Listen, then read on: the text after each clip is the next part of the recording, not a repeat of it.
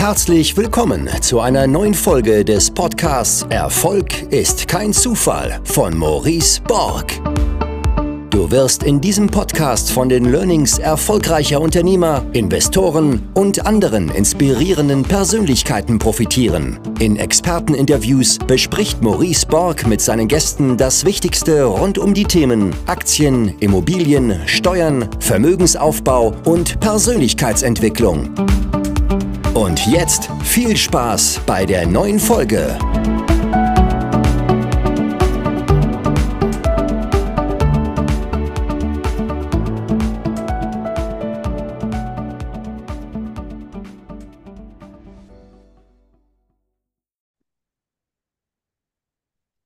Herzlich willkommen zu einer neuen Folge des Podcasts Erfolg ist kein Zufall. Heute mit der gefühlt lebenden Legende des Fix und Flips, Oliver Fischer. Wir haben auch schon mal einen Teil 1 gehabt äh, vor, ich habe gar nicht nachgesehen, bestimmt schon wieder ein Dreivierteljahr her. Die Zeit rennt enorm.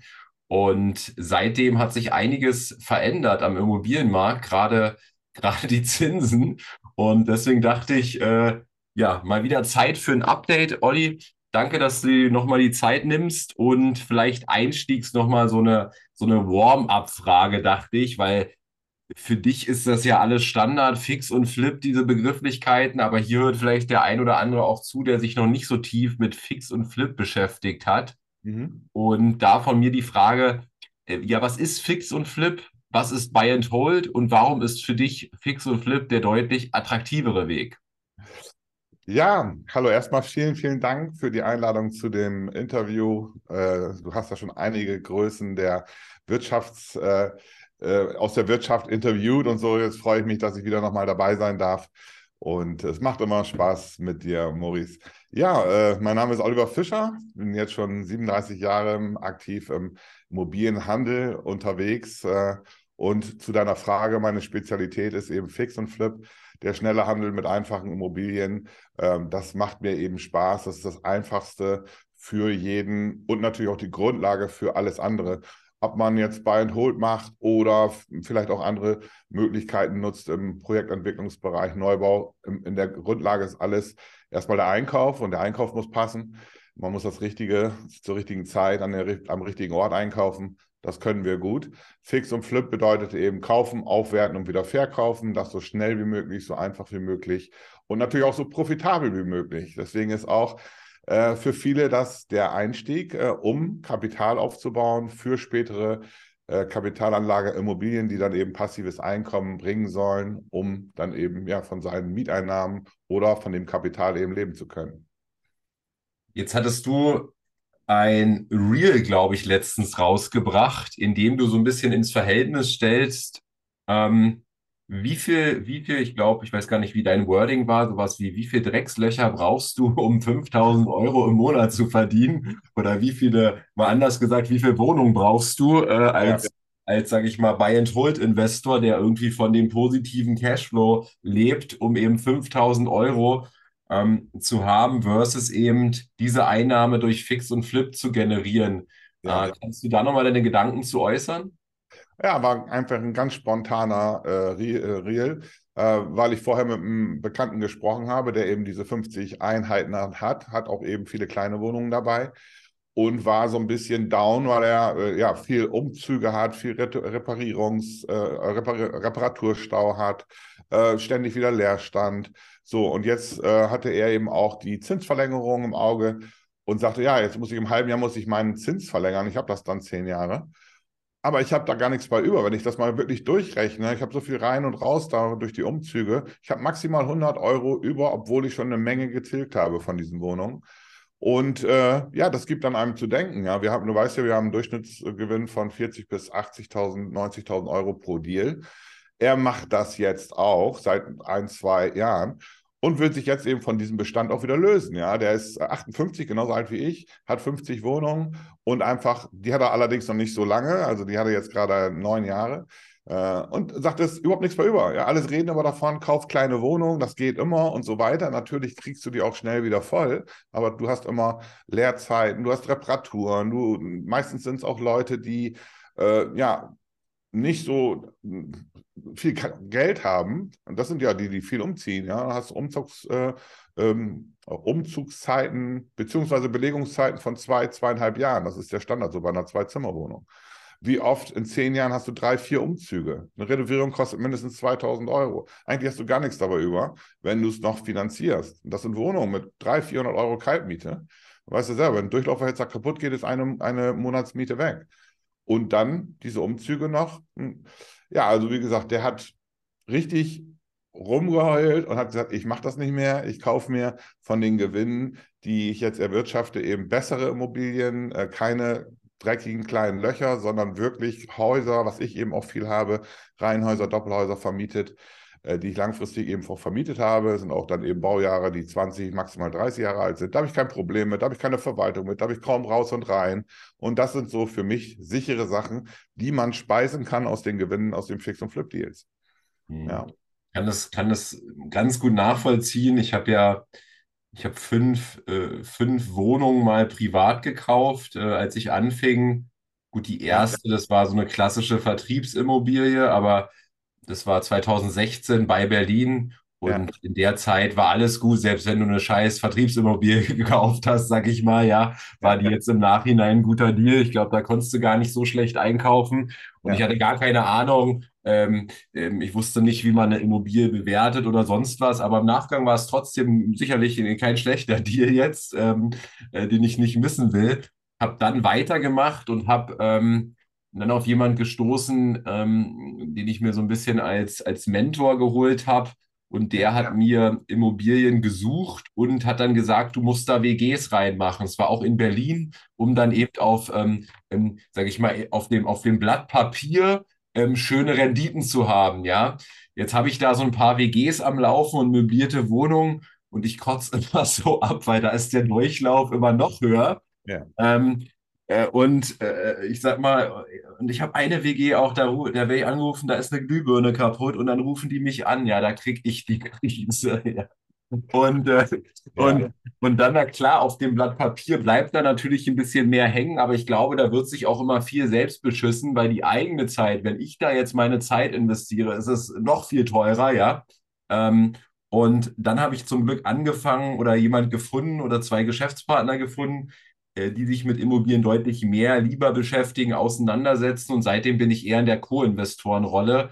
Und ja. die machen das. Ich stelle dann die Kohle und das Eigenkapital und die Bonität und so weiter.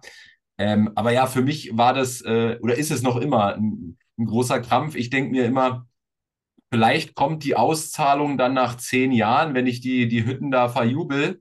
Ähm, und, und, aber das ist natürlich auch wieder im, wie eine Spekulation, ja, wer weiß das schon.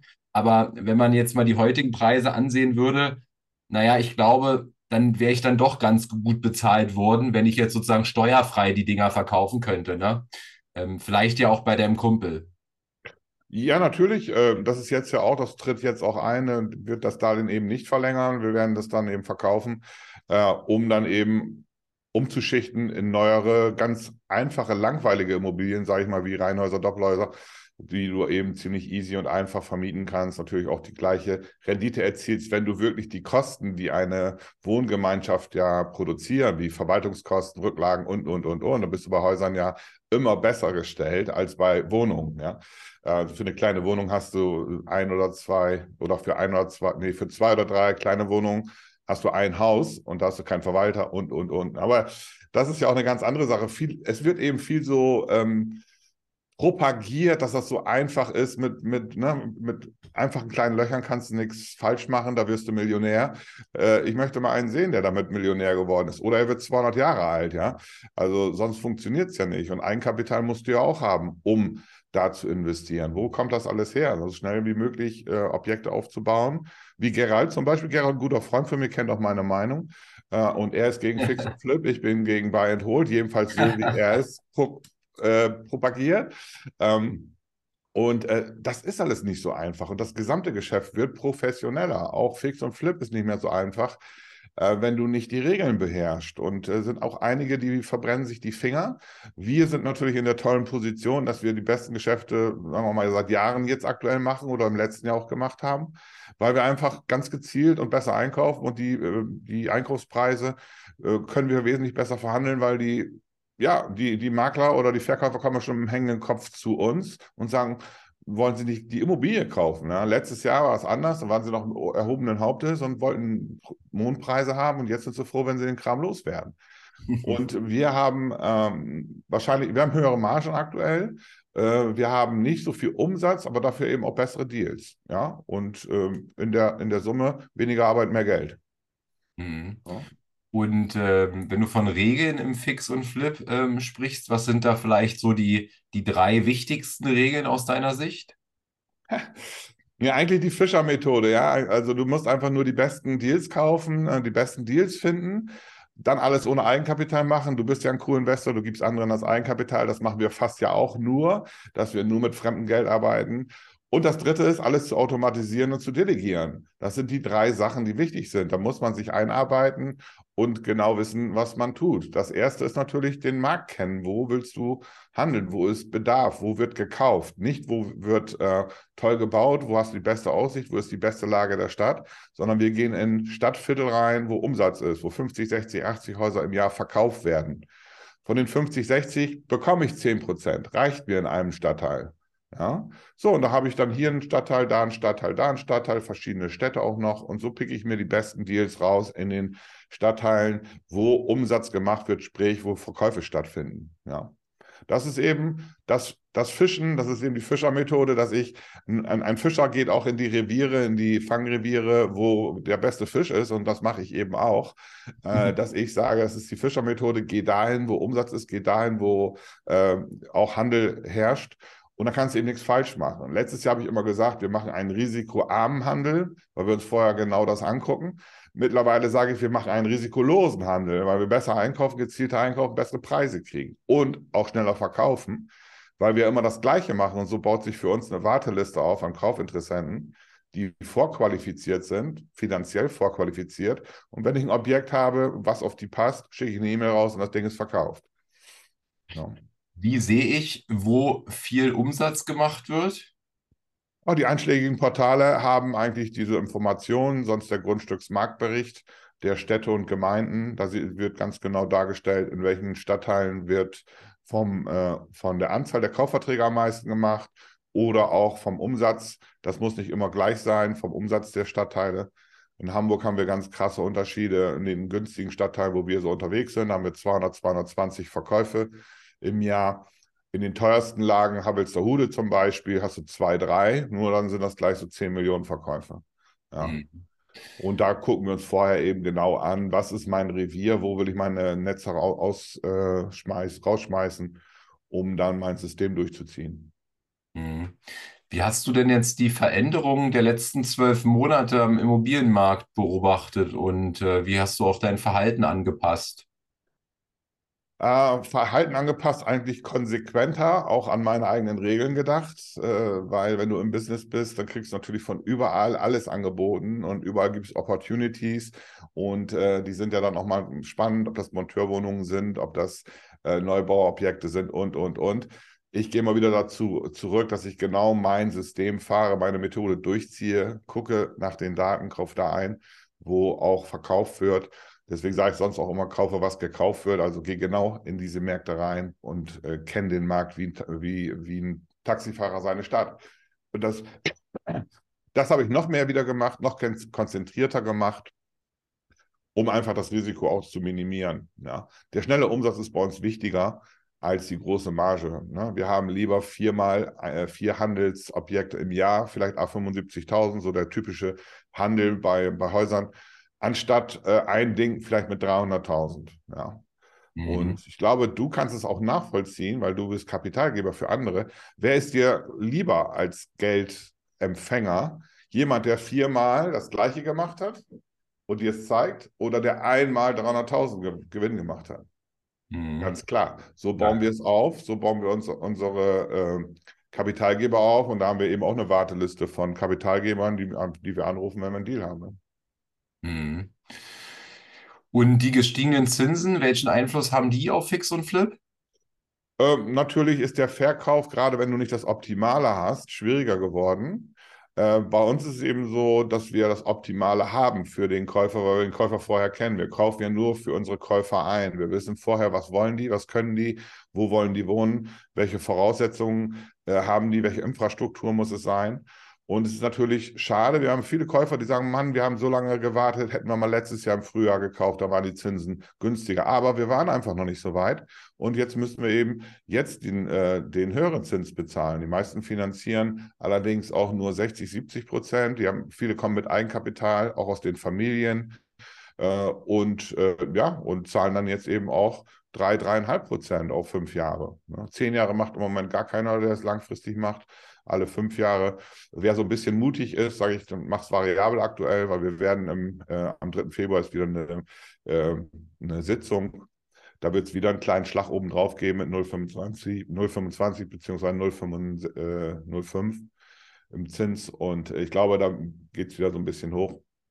Aber gut, bei uns ist es eben so, guck mal, wenn du den Durchschnitt rechnest, das kleine Standard Brot- und Butterhaus in Deutschland kostet 300.000 Euro. Natürlich haben wir teurere Gegend, aber auch wir haben günstigere Gegend. Jetzt finanziert jemand 6% äh, oder, oder hat 6% ähm, Kosten. Ne? Bei 300.000 sind es äh, 15.000, sind 16, äh, sind 16, nee, 18.000. 18.000, 1500 im, äh, im Monat. Das ist schon schwierig. Aber die meisten finanzieren eben nur 200.000 Euro. Und dann ist es bei 6% noch machbar mit 1000 Euro äh, im Monat, ja. Und das sind mehr unsere Kunden, die dann von Eltern von, und äh, von äh, Oma, Opa Geld bekommen, selber was haben. Oder auch viele, die jetzt eben nur 1% Tilgung machen und nicht mehr zwei. Gibt es auch viele. Wir haben viele Möglichkeiten, um dem Käufer es leicht zu machen, äh, zu, zu kaufen. Ne? Mhm. Und Zinsbindung, du hast gerade gesagt, dass viele eben fünf Jahre machen. Die Mutigen machen äh, sogar variabel. Äh, ja. was, was würdest du machen? Ja, ich mache ja nur variabel, schon immer. Ich mache ah, ja. keine Zinsverschreibung, weil ich ja auch schneller reagieren möchte und äh, der Zinsunterschied für mich eben auch nicht genug ist, dass ich sage, ich, ich zahle jetzt mehr Zinsen über zehn Jahre. Ähm, war auch in der Vergangenheit immer gut, selbst wenn die Zinsen hochgegangen sind, bin ich da flexibel und gehe eben immer mal so ein bisschen damit. Ist eben so. Wenn er höher geht, geht er höher. Wenn er runter geht, gehe ich auch mit runter mit einem variablen Zins. Ne? Das, ist nicht für, das ist nichts für jeden. Also ich empfehle das auch nicht meinen jungen Familien, die ein, zwei Kinder haben, sondern die brauchen Sicherheit, am liebsten 15 Jahre. Nur aktuell würde ich damit warten, langfristig zu finanzieren. Ähm, ich glaube, es wird noch einiges passieren und jetzt vielleicht eine Fünfjahres-Variante äh, wählen. Ja.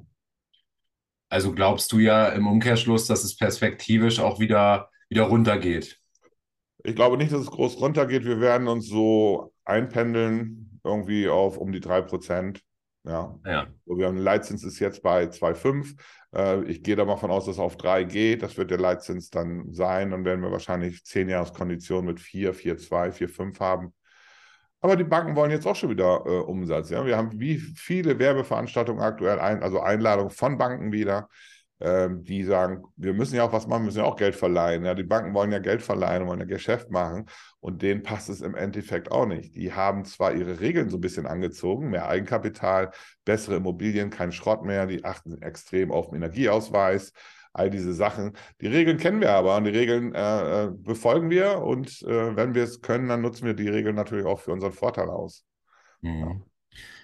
Wenn man jetzt irgendwie zurückguckt, ähm, die Frage stelle ich mir irgendwie äh, in diesem Bereich äh, der Zinsen, die wir hatten, also dieses, dieses, ich meine, die waren ja am absoluten Tiefpunkt gefühlt, ja. also tiefer hätten sie doch gar nicht mehr fallen können, oder? Ähm, muss man dann nicht eigentlich sagen, Warum war der Mensch so gierig und hat nicht 20 Jahre finanziert? Also zumindest dieser Buy and Hold, weil ich erinnere mich noch genau auch an meine Gedanken.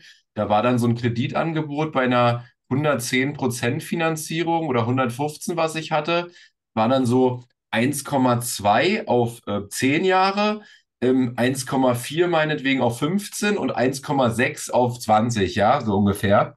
Und egal eigentlich, mit wem ich gesprochen habe, alle haben noch geguckt, wie er noch geringer sein kann, der Zins. Ja, also ja. ob jetzt 1,2 oder 1,4 oder so, macht ja eigentlich auch den Kur nicht fett. Aber äh, wenn, wenn, wenn du sagst, jetzt also auch als Profi, du hast immer variabel, gut, im Fix und Flip ist was anderes, aber auch bei Ja, auch beiden langfristig, ja, ja. auch langfristig, ja. Aber das macht doch gar keinen Sinn, wenn man den Tiefpunkt sozusagen kennt. Kennt man ja nicht. Als Ja doch, wenn er also wenn es nicht tief, äh, konnte es noch tiefer gehen als. Natürlich. Wir Ja. haben ja Minuszinsen gehabt. Natürlich, ich meine, vor, vor sieben, acht Jahren haben sie alle gesagt, oh, der Zins, der ist so günstig, ich kann für 4% finanzieren, ich kann für 3,5% finanzieren. Naja, Dann haben sie alle mich auch gefragt, ja, was glaubst du, wo geht der Zins hin? Ich sage, ich habe keine Ahnung, aber wir haben bis Luft bis null. Ja. Ja, es kann runtergehen und es sieht eben auch so aus, genauso wie es jetzt eben auch sieht, dass alle an Stabilisierung äh, arbeiten und dass es eben ein ga- ganz normaler, ganz normaler Zins sein wird. Wir haben ja nur diese Tiefphase, ein, zwei, drei Jahre jetzt gehabt. Ja, es war ja wirklich nur so ein Peak und das wird sich auch in der Historie später rück- zurückschauend wird so ein Peak sein und dann wird es wieder normal sein. Meine Zeit als Immobilienhändler war ja wirklich die ganze Zeit immer nur so. Die letzten 10, 12 Jahre ging es natürlich so hoch. Für mich als Händler ist es besser, wenn es durchgehend so ist, weil ich kaufe unter dem Marktpreis ein und verkaufe über Marktpreis. Jetzt hatten wir das Glück, wir haben was gekauft ähm, und haben unter Marktpreis eingekauft, wollten über Marktpreis erzielen, dann ist der Markt gestiegen, das haben wir mitgenommen. Das war das Schöne am Fix und Flip. Das war der Bonus dazu, ist aber nicht die Normalität. Die Normalität ist ein durchgehender Markt. Ich schaue heute, was kauf, was, wie sind die Preise, ist da Nachfrage und dann kaufe ich dann unter Marktpreis ein und werde dann zum Marktpreis oder darüber in der Regel auch äh, verkaufen. Mit den Zinsen haben wir alle keine Glaskugel. Ähm, und äh, gerade auch, was ist passiert? Ich meine, Corona konnte keiner kalkulieren, den, den, den Krieg jetzt, das konnte auch keiner kalkulieren. Alle Wirtschaftsweisen mh, wurden überrascht von all diesen Sachen. Und wir wissen ja nicht, was kommt noch, was ist in den letzten zwei Jahren passiert, was wird in den nächsten zwei Jahren passieren. Wir wissen nicht, was, was läuft. Aber das eine ist äh, eben, die Leute wollen Eigentum haben. Das ist für, für mich ganz, ganz klar, dass es immer Leute gibt, die Eigentum haben wollen. Daher, das sagen ja auch die Zahlen. Letztes Jahr wurden 280.000 Eigentumswohnungen verkauft, 260.000 Einfamilienhäuser verkauft, in der Summe von beiden, wo wir eben dann mit handeln, äh, 500 550.000 Einheiten verkauft. Natürlich kann es sein, dass das jetzt 10% runtergeht. Aber es ist ja totaler Schwachsinn, dass morgen keine Immobilien mehr gekauft werden. Und gerade im Eigennutzerbereich, was ja 90 Prozent unserer Kunden sind, das sind ja Eigennutzer. Ja.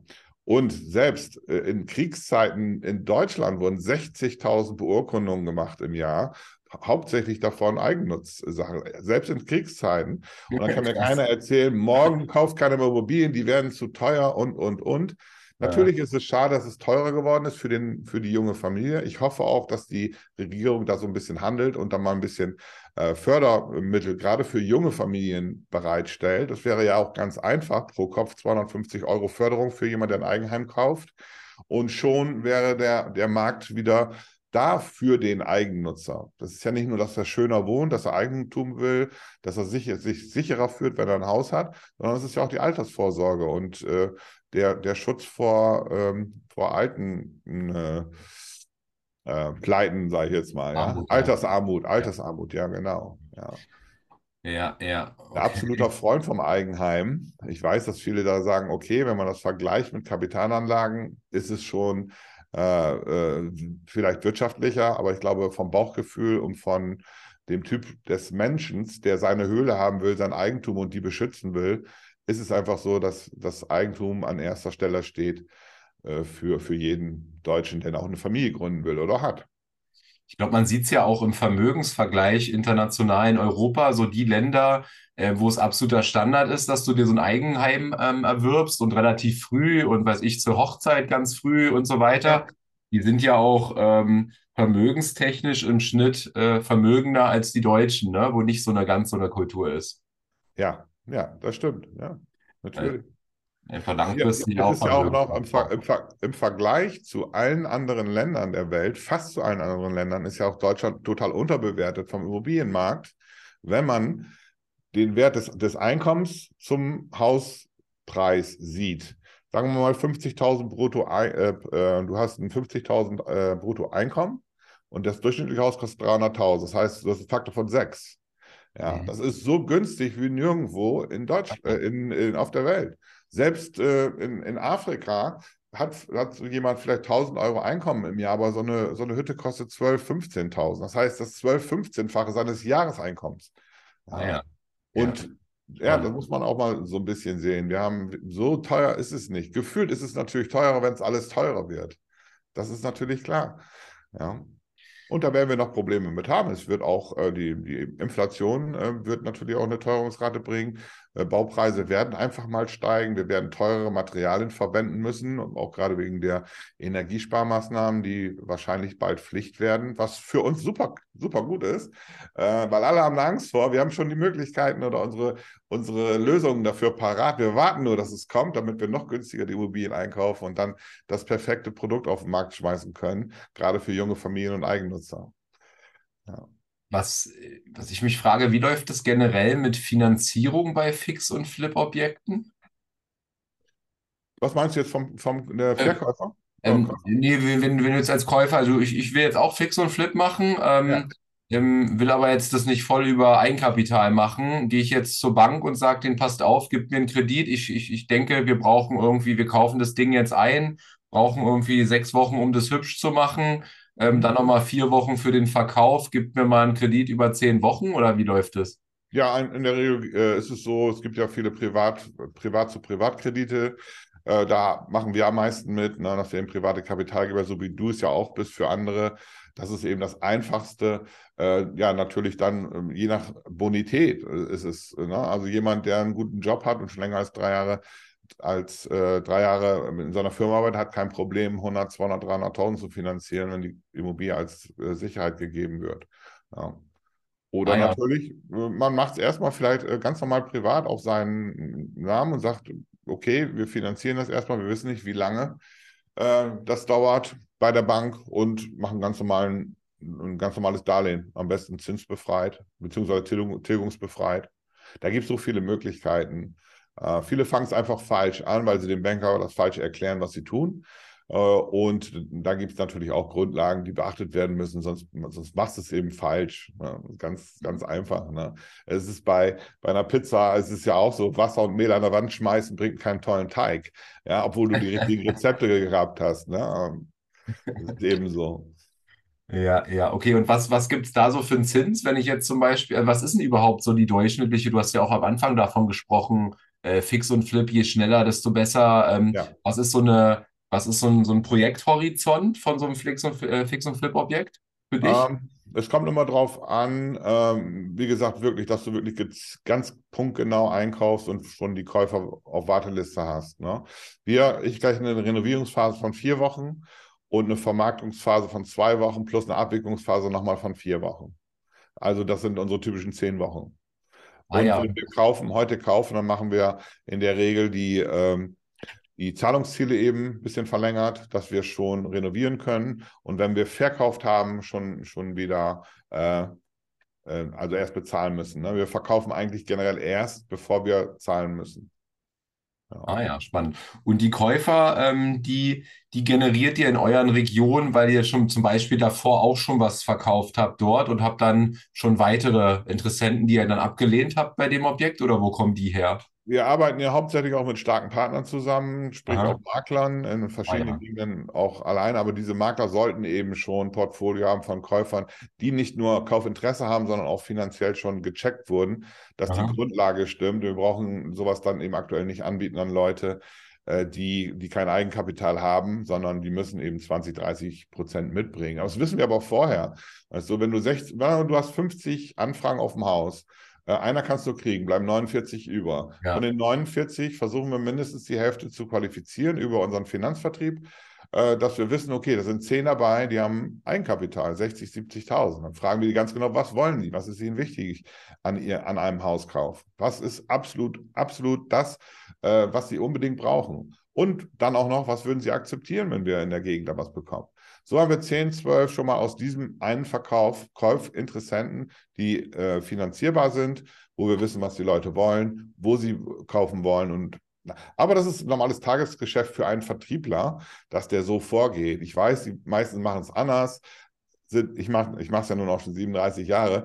Und wenn ich dann manchmal auch sehe, so in den äh, bei YouTube oder Insta oder so, was dann Leute da erzählen, die machen es drei, fünf Jahre und sind da ganz schlau. Ich meine, die haben keine Erfahrung, kennen auch gar nicht die, die Abwicklungssysteme, die wir ja haben. Ne? im Verkauf wie auch im Einkauf. Wie, wie verhandeln wir? Was verhandeln wir? Wird der Preis verhandelt? Werden die Bedingungen verhandelt? All das ist ja dann zur Fischer-Methode geworden, dass es viele kleine Details sind, die aber nachher sehr viel ausmachen. Ja. Mhm. Und wer richtig Fix und Flip betreiben möchte, muss sich einfach auch wirklich einen Plan machen. Will ich eine riesen Firma aufbauen oder will ich einfach so viel verdienen wie der Bundeskanzler, dass ich durch vier Deals in meiner Gegend alle drei Monate ein kleines Häuschen oder eine Wohnung kaufe, das aufbereite und wieder verkaufe. Das mache ich viermal im Jahr, sind 300.000, äh, ne, also durchschnittlich gerechnet und verdiene dann verdiene ich mehr als der Bundeskanzler. Und das vielleicht sogar nebenbei. Aber da steckt ein System dahinter. Aber du kennst es ja auch. Du kennst ja auch einige von meinen Coaching-Teilnehmern und weißt, dass da so ein bisschen mehr hintersteckt als billig kaufen und teuer verkaufen. Ich habe gerade wieder einen kennengelernt, der hat sich nämlich bei äh, meiner Community die wichtigste Stunde beworben und mit dem hatte ich gesprochen. Ja. Und dann kam das raus, dass der bei dir war und dann habe ich ihn ein bisschen befragt und der, ähm, ähm, der war ganz begeistert. Ich weiß nicht, ob das ein Premium-Coaching oder so war. Der hat, glaube ich, 25k ausgegeben und ich meinte, okay. Und ähm, wie war das so? Und er meinte, ja, das hat mich natürlich auch, ähm, ich habe mich sofort committed, auch ich wollte unbedingt die 25k äh, sofort zurückhaben innerhalb von sechs Monaten. Ja. Äh, weil mich hat das natürlich gewurmt, da erstmal sowas auf den Tisch zu legen, ja. Und ähm, jetzt ist es sogar so weit, dass der, ähm, der, der, der ist Unternehmer, der hat mit einem, mit einem Kumpel zusammen, glaube ich, ein IT-Unternehmen ähm, aufgebaut aber IT war nie so sein Ding. Und ähm, der macht jetzt nur noch Fix und Flip. Ähm, ja. Und der andere kümmert sich, der kann programmieren und so, der kümmert sich da um diese IT-Bude und er macht nur Fix und Flip. Also den hast du offensichtlich massiv äh, in die Umsetzung geschickt und auch äh, ähm, sogar sein, sein, seine neue Passion irgendwie übermittelt. Das ist ja auch, äh, viele sagen, oh, das ist natürlich viel Geld. Ich meine, das hast du beim ersten Deal dreimal raus. Aber wir sind da richtig hinterher. Das ist ja nicht nur mal so ein Kurs, sondern wir arbeiten ein Jahr fest zusammen. Wir sehen uns sechs, sieben Mal live. Wir sehen uns jede Woche oder ich telefoniere live mit den oder direkt mit den Leuten. Ich weiß ganz genau, wo jeder steht. Ich weiß ganz genau, in welchem Markt er unterwegs ist und ich weiß auch ganz genau, was muss er tun, um sich selber wieder zu motivieren. Und das ist oft auch äh, das, wo dann die Power herkommt. Aber das ist es ja auch. Ich habe mich jetzt äh, spezialisiert eben auf zwei Programme. Das ist die Business Class, die kostet 10.000 Euro und die Private Class kostet 25.000 Euro. Wer es aber auch macht und die Sachen umsetzt und wir gucken darauf, dass die Leute umsetzen, deswegen haben wir ja so viele Umsetzer, ja, dass es auch läuft. Nur, hört sich erstmal teuer an, nur was ist es, wenn ich den ersten Deal in drei Monaten oder vier Monaten mache? Nix. Und das lernst du fürs Leben. Und es ist bei uns total anders als bei all die, den anderen. Wir sind keine, keine Fabrik, so wie andere Coaching-Unternehmer, sondern wir sind persönlich da. Und ich weiß auch von meinen Leuten, wo sind sie, was machen sie und was muss ich tun, um die wieder zu motivieren, damit sie den nächsten Schritt tun. Ja. Ja. Ja, ja, ja ich meine, es wäre auch vollkommen dämlich, wenn du Nutzen verkaufst, ich sag mal, der so, der irgendwo, der, der so, so hoch liegt, ja, und du nimmst jetzt 1000 Euro dafür. Ähm, kannst, kannst du auch gar nicht. Die Leute, die auch 1000 Euro bezahlen, haben sich selber nicht committed und wollen nicht in sich selber investieren. Ich meine, die Leute investieren bei mir ja nicht 25.000 im Jahr, wenn sie nicht denken oder wüssten, es funktioniert, auch bei anderen und ich traue es mir selber zu. Die Leute, die haben schon was gemacht, die mehr investieren, die haben schon mehrere ähm, äh, Wohnungen zum Beispiel. Und da muss man einfach nur den Schalter finden, dass sie eben aktiv auch äh, das Marketing antreiben, dass sie anders mit den Leuten umgehen, im Einkauf wie auch im Verkauf und dann läuft es eben von alleine. Es ist ja auch das Automatisieren und Delegieren, was bei uns im Vordergrund steht, auch gerade den, den du angesprochen hast, äh, automatisiert, delegiert und ist auch noch Co-Investor. Mhm.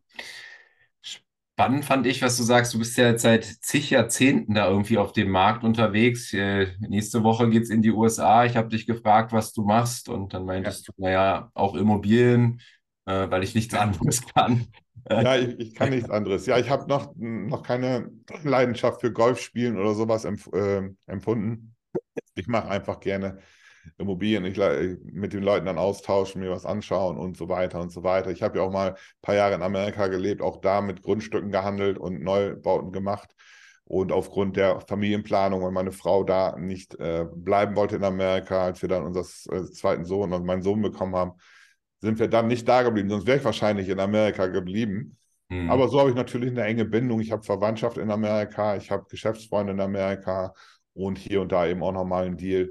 Heutzutage ist ja auch alles easy geworden über genau diese Mittel, die wir jetzt hier so gerade beide nutzen, ne? mit Zoom und, und, und. Und äh, willst du nicht mal ruhiger machen? Ich mache schon ruhiger. Für mich ist das nur ein Halbtagsjob. Ich kaufe nicht mehr. Guck mal, wir haben, ich habe erstmal habe ich viele Partner, die das Hauptgeschäft machen. Und ich habe vielleicht auch alle äh, drei oder zwei oder drei, dass ich selber einen Deal mache, um einfach im, im Lauf zu sein. Und sonst äh, habe ich Spaß daran, mit Leuten mich zu unterhalten, die zu unterstützen, die zu trainieren und zu motivieren. Äh, und das ist für mich echt keine Arbeit. Ja, also ich kann da auch kaum abschalten. Ich bin immer am überlegen, ey Mensch, wie kann ich jetzt dem Maurice helfen? Der hat mir gesagt, er das und das und er hat so da irgendwo so ein Problem. Wie kann ich das jetzt für ihn lösen? Wen kann ich ihn an die Hand geben, der das Problem löst? Und, äh, und so weiter. Also es macht mir einfach Spaß. Ja? Das ist eben so, weißt du, wenn du Fußballtrainer wärst, dann bist du auch absolut leidenschaftlich und da ver vergleiche ich mich auch mit so einem Jürgen Klopp oder so. Der lebt das äh, Geschäft, der lebt seine Passion, der lebt einfach Fußball, der lebt einfach anderen jungen Leuten äh, zu helfen. Wird teuer dafür bezahlt, wie ich auch, aber er ist erfolgreich und es macht ihm Spaß. Und ich glaube, in jedem Interview sieht man bei ihm, dass es einfach die volle Leidenschaft ist, die er da entwickelt hat. So ist es bei mir auch. Und über die Jahrzehnte, was waren so deine wichtigsten steuerlichen Aha-Momente? Ja, wenn du so viel verdienst wie der Bundeskanzler, äh, und das ist bei uns schon das Minimum, dass wir das aus, aus Mieteinnahmen haben, äh, dann bezahlst du natürlich auch viel Steuern. Ja, wir sind ja nun in einem Hochsteuerland, aber wir haben auch sehr viele Vorteile. Und äh, ja, die Strukturen kennst du ja, ob das eine V&V ist oder eine Holdingstruktur. Ich mache viele Handelsgeschäfte, eben auch noch im Einzelunternehmen weil es da für mich als Händler im Steuerlichen am günstigsten ist mit 28,25 Prozent. Günstiger als eine GmbH, einfacher zu handeln und der Verkäufer ist auch lieber äh, im, im, im Geschäft mit einem, einer Privatperson als mit einer Gesellschaft. Deswegen großer Einkaufsvorteil, wenn man was als Einzelunternehmer macht. Und ich, mhm. das rate ich eigentlich auch jedem. Sollten, sollte das dann mehr sein, sagen wir mal, du machst 500 bis eine Million im Jahr, dann würde ich schon mal switchen vielleicht auf eine GmbH vorher nicht. Oder natürlich hoch, hochriskante Projektentwicklung, hochriskante Sanierungsobjekte, Neubauten. Auch da, wenn das mehr wird, also größere Objekte werden, kann man natürlich aus Sicherheitsgründen eine GmbH davor schalten. Nur mhm. im einfachen Handel sehe ich das nicht sinnvoll an, weil du ja keine großen Risiken hast. Ne? Oder wer, oder du hast mal eine Reklamation von irgendeinem Kunden, wo du sagst, ah nee, ähm, das mache ich nicht und du streitest dich mit dem und dann kommst du nachher dabei raus, also der Schaden ist 10.000 Euro. Was bringt dir dann die GmbH? Wer macht für 10.000 Euro Streitwert oder Schaden seine GmbH platt? Ich meine, da gibt es auch Leute, ja, die ziehen die ganze Kohle raus aus der GmbH, was keinen Sinn macht. Du solltest ja immer dein Geschäft aufbauen, bringt dir die größte Rendite mehr als Immobilien. Aber äh, Leute raten das dann. Aus Sicherheitsgründen musst du eine GmbH haben. Ne? Ähm, so, aus, aus, auch äh, als Einzelunternehmen kannst du fast alles versichern, was im Bereich von Immobilien da möglich ist. Äh, und ich sehe das eben wesentlich besser als Einzelunternehmer, auch in Partnerschaften zum Beispiel. Ja, es ist eben auch besser, wenn wir 50-50 eingetragen sind im Grundbuch, anstatt dass wir eine Firma zusammen haben. Weil wenn du 50-50 eingetragen bist im Grundbuch, hat jeder seine eigene Steuerlast zu tragen, seine eigenen Steuermöglichkeiten, die er nutzen kann.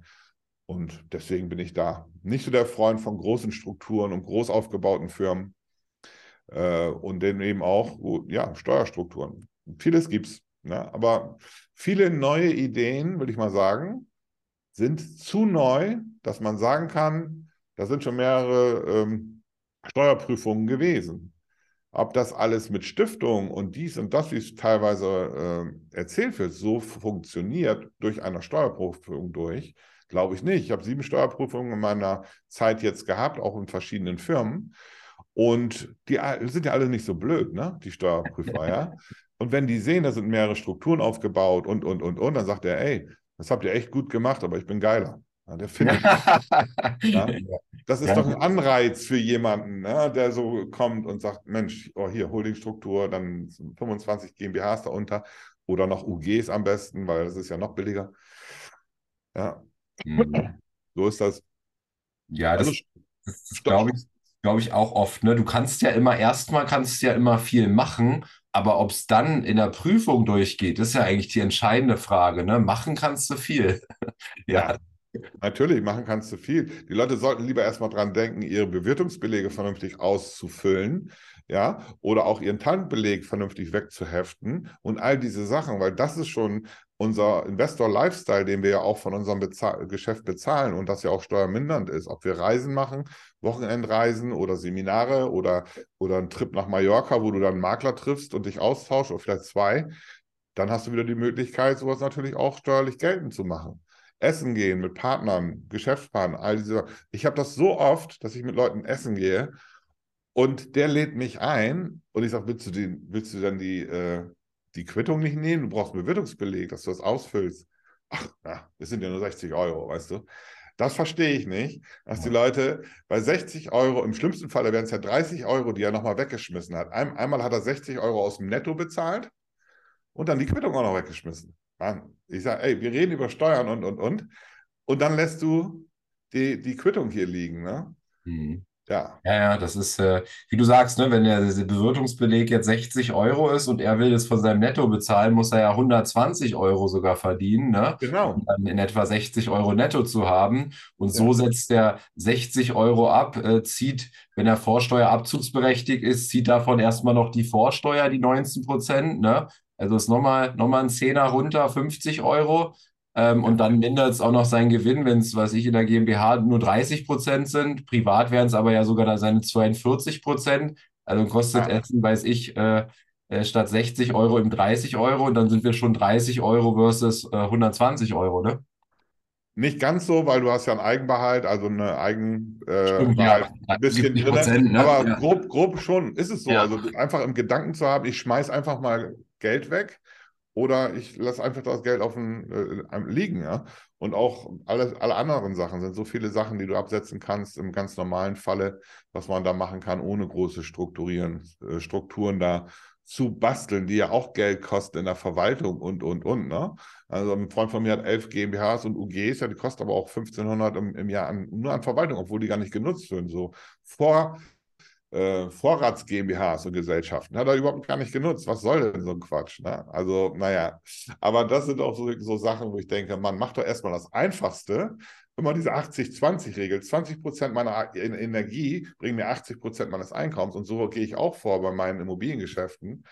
Und alles andere oben drüber wird mir viel zu kompliziert. Deswegen bin ich auch überhaupt kein Steuerfachmann oder äh, Gesellschaftstyp. Die ganzen Feinheiten, äh, sind mir sowas von scheißegal. Äh, ne? Also ich gucke, was ist Handfestes da, wo konzentriere ich mich drauf, da bin ich absoluter Profi, da kann mir keiner was erzählen und alles andere sollen dann wiederum die Profis machen. Und deswegen glaube ich, deswegen sind wir auch so erfolgreich, dass wir das so umsetzen und uns auf, den, auf das Kernprodukt konzentrieren und da eben so viel Sicherheit haben, dass ich echt sage jetzt, wir können risikolos einkaufen, weil wir werden das, was wir heute einkaufen, mit dem ähm, mit dem Wissen von heute auch garantiert morgen wieder verkaufen können. Ja. Du hast jetzt gesagt, Bewirtungsbelege richtig ausfüllen. Hast du da bei deinen sieben Prüfungen äh, mal die Erfahrung gesammelt, dass sozusagen das ein Problem war, dass die nicht richtig ausgefüllt waren? Oder meintest du damit überhaupt erstmal ausfüllen und einreichen? Ich glaube, überhaupt erstmal ausfüllen und einreichen ist es. Ne? Richtig habe ich nicht. Äh, das, was bei uns immer kommt, mit 1%-Regel bei den Autos, ne? weil wir so viele Autos haben, ähm, das ist immer so das und was so ein Streitpunkt, aber sonst. ja. Ne. Okay. Ähm. Über, überhaupt dran zu denken, dass jeder Beleg, egal was du kaufst, erstmal weggepackt wird. Und wenn du das in eine Schachtel tust, sagt mein Steuerberater immer, ja, nimm noch jeden Beleg, lass dir zumindest erstmal einen Beleg geben, auch an der Kasse beim Supermarkt, weil auch da können Reinigungsmittel bei sein oder äh, ähm, Tücher oder, oder irgendwas, was eigentlich in dein Büro reinpasst oder in dein Gewerbe reinpasst. Nimm es doch erstmal mit. Aussortieren können wir doch immer noch. Aber ja das hast du so oft in Baumärkten, wie viele Barrechnungen liegen da rum. Und da, da hebe ich mich auch, äh, bücke ich mich auch. Und wenn ich da sehe, okay, da ist eine, eine Quittung, die wollen die nicht, ja, vielleicht kann ich sie ja nutzen. Ja, ja, ja. ja. ja und wenn es 5 Euro sind, da habe ich 2,50 Euro fürs Bücken, ne?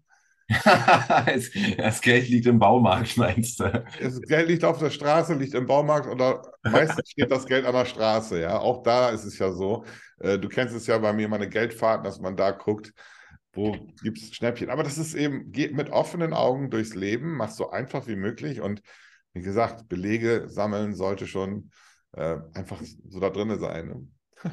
Ja, ja, ich kenne es auch, äh, auch im Gespräch mit meiner Frau und so. Da musste erstmal, das, ich meine, er hat er über die Jahre anders gemacht, ne? Ähm, ja, noch nie irgendwie darauf geachtet, im, im Supermarkt an der Kasse nach dem Beleg zu fragen. Ist schon Standard für die meisten Menschen zu sagen, nee, brauche ich nicht, ne? Und dann drucken die das ja auch immer aus und dann wird es weggeschmissen, ja, auch seine Verschwendung. Ja. Und ähm, ja, da muss man sich trimmen für und da muss man eine Gewohnheit für aufbauen und äh, so eine gewisse ja, Routine aufbauen. Und das ist natürlich nicht von heute auf morgen gemacht, aber das Bewusstsein, deswegen ist gut, dass du es sagst, ne? Dieses Bewusstsein ist immer der erste Schritt jetzt äh, äh, dafür. Vielleicht noch was aus der Praxis von dir.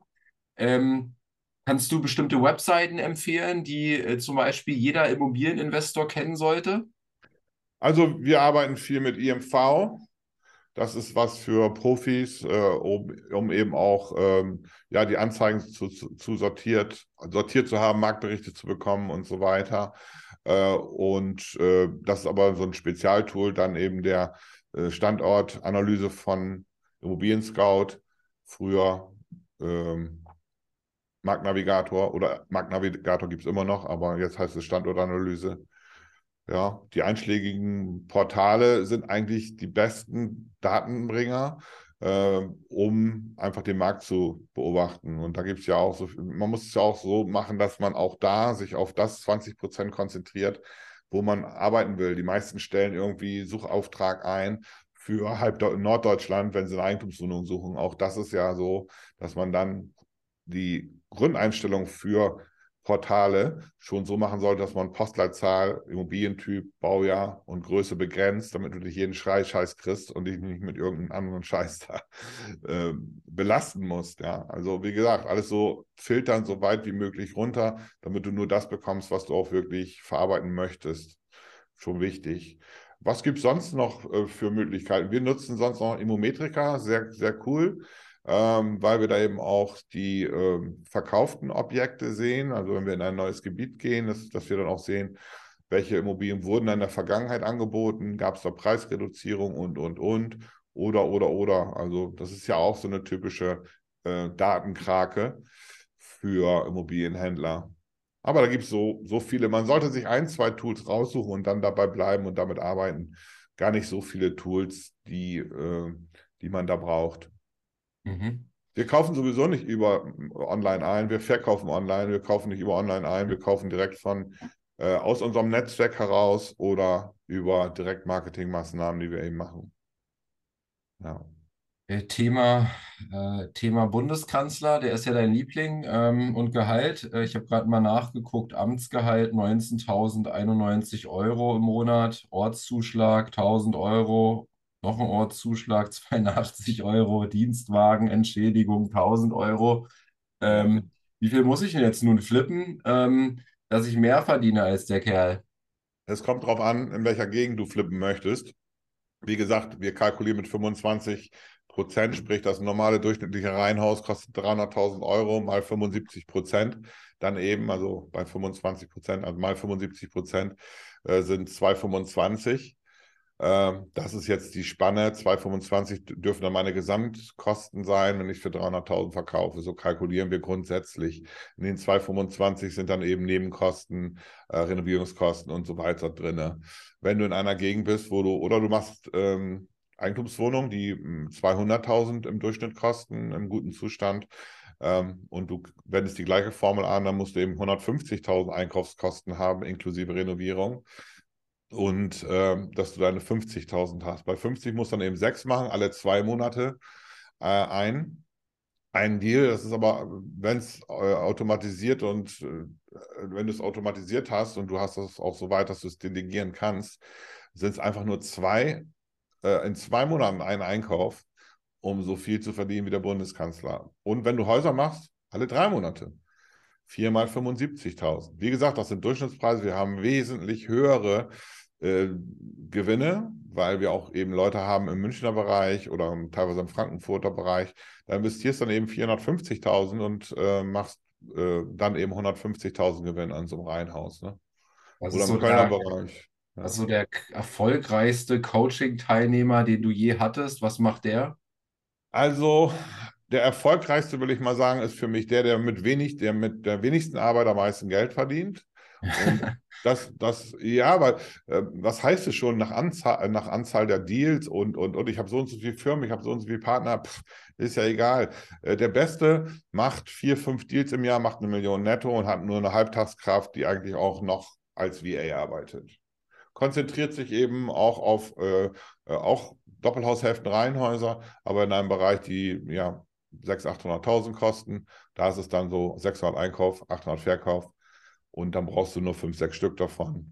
Dann bist du dann viermal so reich oder vom Einkommen her. Es kommt darauf an, der Fokus. Und das ist für mich jemand, der ist erfolgreich, der zieht genau die Fischermethode durch, der zieht genau das durch, was wir als Grundlage allen mitgeben. Es muss natürlich auch dementsprechend umgesetzt werden.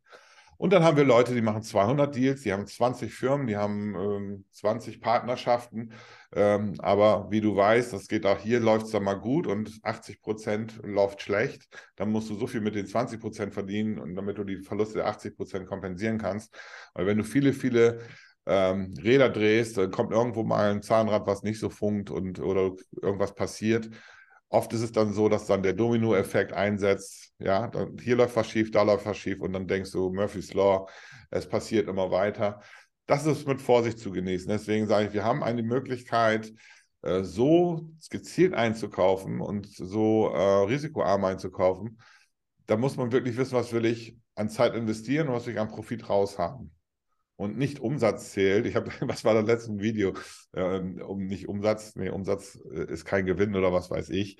Äh, und das sehe ich eigentlich auch so, ja. Wenn ich äh, äh eine Million Gewinn habe, Rohgewinn habe, habe aber auch 16 Leute hinter mir, habe fünf Büros oder zwei Büros und ähm, zig äh, Firmenwagen und, und, und, was bleibt dann nachher von, dieser, von diesem Rohgewinn über?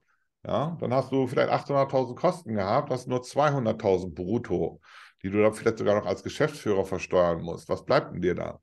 Hast du aber ein systematisches, einfaches Handelsgeschäft mit einem Fokus auf eine ganz bestimmte Nische, dann hast du höhere Profite, weil du nur die besten Deals kaufst. Dann hast du es eben ähm, meistens auch noch aus Kapital von pri privaten Kapitalgebern finanziert. So sprich, du bist auch erstmal finanziell da raus. Und dann hast du es automatisiert und delegierst alles, damit Deal, dieser Deal abgearbeitet wird. Wir haben ja alle linke Hände, wir sind ja alles Kaufleute und keine Bauleute. Wir können ja nicht selber, obwohl ich mal Kfz-Mechaniker gelernt habe, aber ich kann, kann wirklich kein Loch in eine Wand kriegen. Und deswegen muss ich eben alles delegieren und vorher alles andere automatisieren. Das ist der, der Einkauf ist automatisiert und dann nach dem Einkauf wird es delegiert dass die richtigen Leute ihre Stärken ausarbeiten, äh, aus, die, äh, die besten Leute ihre Stärken zeigen können. Und dafür habe ich dann eben für alle Bereiche Experten, die das dann machen. Und hast du auch schon ein Buch geschrieben? Ach, ich habe schon vor zehn Jahren oder zwölf Jahren angefangen, das ist immer noch nicht fertig. Ich glaube, beim letzten Mal haben wir schon drüber gesprochen. Ich kriege es einfach nicht hin, äh, dass ich es mit, dass ich es noch mit, äh, ja, Sachen fülle. Ja, und äh, ja, irgendwann kommt das nochmal. Ja, ich bin einfach regelmäßig dein Reminder hier. Ja. nee, cool. Ansonsten, ja, mich würde nochmal interessieren, wir haben ja viel über Geld verdienen gesprochen. Ähm, ja. Thema so Money Mindset. Ähm, ja, wie, wie findest du Geld? Äh, macht Geld glücklich? Wie denkst du zu diesen Fragen? Ja, ich glaube, man kann kein Glück durch Geld kaufen, aber es ähm, macht Geld glücklich äh, man kann schon vielen Leuten helfen äh, in der Familie und äh, natürlich auch für sich selbst äh, Wünsche erfüllen. Äh, Geld alleine ist aber kein Antrieb mehr. Ich glaube, wenn, wenn, du, wenn du satt bist, ähm, ist es okay. Bis dahin ist es wirklich ein Antrieb, aber dann kommt wirklich eine Leidenschaft dazu, dass, dass du wirklich was gerne machen musst und dann kommt das Geldverdienen von alleine. Du vielen Leuten hilfst, wenn du Spaß daran hast, anderen was beizubringen oder auch Spaß daran hast, viele Deals zu machen, einfach weil es dir Spaß macht, dann kommt es eben auch. Es ist total leicht, wenn du was gerne machst. Aber wenn du was nicht gerne machst, ist es schwer. schwer. Und so rum muss man es eigentlich sehen. Natürlich ist Geld verdienen. Ich arbeite auch nicht äh, kostenlos oder für, für nichts. Äh, aber es ist nicht so der Hauptantriebspunkt. Ja. Dass du das jetzt hier machst, ist ja, ist ja auch, du hast ja keinen Geldhintergrund, dass du jetzt 8,50 Euro Werbungskosten bekommst irgendwo. Oder, dir macht Spaß. Du bist ja auch so einer, der gerne gerne hilft und der gerne Leute zusammenbringt, äh, der der Leute weiterbringt und das macht dir eben auch Spaß und das weiß ich eben auch. Und deswegen machst du es auch und deswegen machst du es auch gut und besser als alle anderen oder viele andere. Ja, ja danke dir. Ne? Ist, ich glaube, das ähnlich wie du. Ne? Das, das, das, das kommt dann einfach immer und es ist auch im Netzwerken, ähm, sage ich da auch immer wieder so. Ähm, die, die Frage im Netzwerk ist nicht, wie kann ich da maximal Profit ausziehen, sondern die Frage aus meiner Sicht im Netzwerk ist immer, ähm, wie kann ich anderen maximal helfen? Und ich habe eins festgestellt, je mehr ich anderen helfe, äh, desto mehr kommt es zu mir zurück. Gar nicht unbedingt immer von der Person direkt, ähm, aber wie, wie sozusagen ein magisches Gesetz ja irgendwoher kommt zurück und es kommt meistens mit Faktor 10 zurück oder so. Deswegen, ähm, aber ich glaube, den Fehler machen viele, dass sie dass sie in, in, in, Netzwerk oder in, in Gruppen oder wo auch immer hingehen mit der Frage, wie kann ich jetzt von anderen am meisten profitieren? Das führt ja, ich glaube, das merkst du auch ziemlich schnell. Ne? Also bei uns, äh, ich habe da ja auch so viel Kontakte und merkst du sofort, das sind so Sauger, die wollen dich aussaugen, aber nichts zurückgeben. Die Netten sind einfach erstmal nett, dann kommen so die Fragen, dann bieten sie dir was an, ey, kann ich dir helfen oder ich habe da was und und und. Also das ist ein ganz anderer äh, äh Aufbau und gerade wenn wir, wir sind ja ziemlich auch bekannt, du ja nun auch, kommen natürlich auch viele, die wollen dich aussaugen. Muss man eben ein bisschen aus, aufpassen. Aber andersrum, wir geben ja auch gerne und auch die Tipps und Tricks, wer sie befolgt, auch das, was wir jetzt in einer Stunde besprochen haben, äh, ist ja für Leute, die es dann anwenden, eine totale Lebensveränderung. Auch was du an Tipps gibst, wenn man das aufnimmt, totale Lebensveränderung. Man muss natürlich umsetzen und äh, ja, einfach, einfach auch machen und einfach tun. Ne? Und äh, das ist eben das Problem. Leute, haben ja das Wissen der Welt. Das, früher gab es Bücher ohne Ende, Bibliotheken mit Tausenden von Büchern. Alles steht da drin. Wie werde ich reich? Wie werde ich gesund? Wie nehme ich ab? Wie kriege ich eine tolle Frau? All diese Sachen stehen in Tausenden von Büchern drin. Dann kam das Internet. Jetzt gibt es alles, was per Video kon wird konsumiert. Trotzdem kommen die Leute nicht klar und konzentrieren sich auf eine Sache, die sie gerne machen, äh, ob es beruflich ist oder privat oder auch als äh, Hobby. Ja, das Wissen ist da, das Umsetzen fehlt. Und da sollten Sie sich schon eine, mal ein Vorbild nehmen an, an, meiner Person oder an deiner Person oder andere, die erfolgreich sind, sich damit zu äh, aus, auseinanderzusetzen, sich mit denen zu treffen, dass sie ein anderes Mindset bekommen von Leuten, die auch umsetzen. Man sagt ja auch, ich bin der Durchschnitt von den fünf Leuten, mit denen ich mich ständig äh, austausche. Das ist wichtig, dass die Leute ins Tun kommen, was machen und, und so weiter. Und dann kommen wir wieder zu der Frage mit dem Geld ja, was ist dann wichtiger? Ist es wichtiger, ein tolles Netzwerk zu haben oder ist es wichtiger, viel Geld zu haben? Ich hätte lieber ein tolles Netzwerk, wo ich mich gerne mit austausche, auch mal nach Hilfe fragen kann und darf und dann auch die richtigen Antworten zurückbekomme. Ist mir viel, viel wichtiger heutzutage, als noch eine Million mehr zu haben. Mhm. Cool, Oliver Fischer, vielen Dank äh, für, dieses, für dieses Interview, für die Insights. Sehr gerne. Wer mehr von dir wissen will, vielleicht noch kurz, wo findet man dich? Wir haben vorhin auch kurz über dein Coaching gesprochen, über die zwei Modelle. Ähm, wen suchst du da? Wer soll zu euch kommen? Wen suchst du auch nicht? Also ich suche eigentlich alle, die, die wirklich Lust haben, äh, sich zu verändern und dann auch schon eine Immobiliengrundlage haben, ob Mal Makler, Bauträger äh, oder äh, ja, normaler Investor. Die Grundkenntnisse, Grundkenntnisse sollten schon da sein dass wir dann enger zusammenarbeiten äh, und dann einfach bei mir melden, oliverfischer.de, Termin machen. Mein Team spricht dann kurz mit dir und hört sich an, äh, was du möchtest. Können wir dir dabei helfen oder nicht? Und dann kommen wir wahrscheinlich zusammen. Ne? Also ne? wir arbeiten eben eng zusammen dann und ja, das ist für viele eben auch. Wir haben sehr, sehr viele, gerade jetzt aus den letzten sechs Monaten, Immobilienmakler, Bauträger, die schon, das schon lange machen, aber irgendwie, wenn sie dann bei mir waren, denken sie, ich habe irgendwie zehn Jahre alles falsch gemacht. Ja, es könnte einfacher gehen, es könnte schneller gehen und es könnte mehr Profit bringen. Und dann kommen sie ins Denken und ja, sind natürlich dann auch die tollen Umsetzer, die wir dann jetzt auch in der, in der Community haben. Und äh, wir haben ja auch viele Live-Events, wo wir uns dann austauschen. Ach, macht einfach Spaß, weißt du, es ist mehr Community als Coaching. Es ist so einfach geil.